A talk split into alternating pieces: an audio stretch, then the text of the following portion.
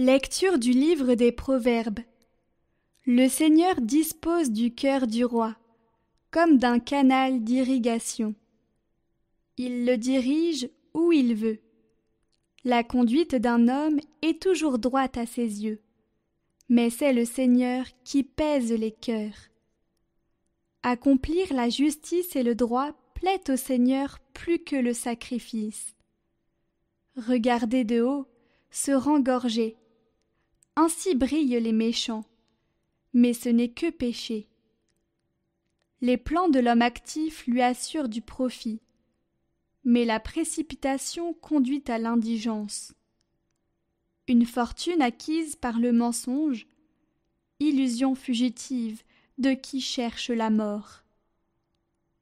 Le méchant ne désire que le mal. Il n'a pas un regard de piété pour son prochain. Quand on punit l'insolent, l'étourdi devient sage. Le sage, il suffit de le raisonner pour qu'il comprenne. Le juste considère le clan du méchant. Le méchant pervertit les autres pour leur malheur.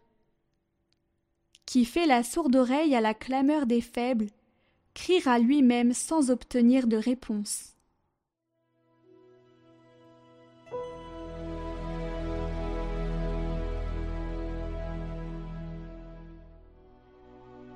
Guide-moi, Seigneur, sur la voie de tes volontés. Heureux les hommes intègres dans leur voie, qui marchent suivant la loi du Seigneur. Montre-moi la voie de tes préceptes, que je médite sur tes merveilles. J'ai choisi la voie de la fidélité, je m'ajuste à tes décisions. Montre-moi comment garder ta loi que je l'observe de tout cœur. Guide-moi sur la voie de tes volontés. Là, je me plais. J'observerai sans relâche ta loi, toujours et à jamais.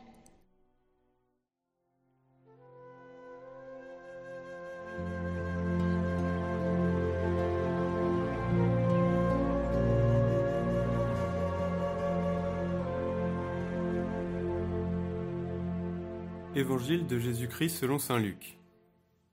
En ce temps-là, la mère et les frères de Jésus vinrent le trouver, mais ils ne pouvaient pas arriver jusqu'à lui à cause de la foule. On le lui fit savoir. Ta mère et tes frères sont là dehors, qui veulent te voir. Il leur répondit. Ma mère et mes frères sont ceux qui écoutent la parole de Dieu et qui la mettent en pratique.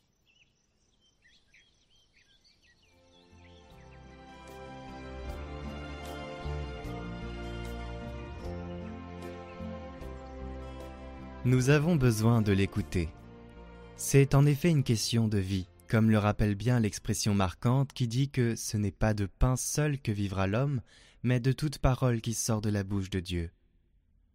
La vie que nous donne la parole de Dieu, comment pourrions-nous affronter notre pèlerinage terrestre, avec ses difficultés et ses épreuves, sans être régulièrement nourris et éclairés par la parole de Dieu?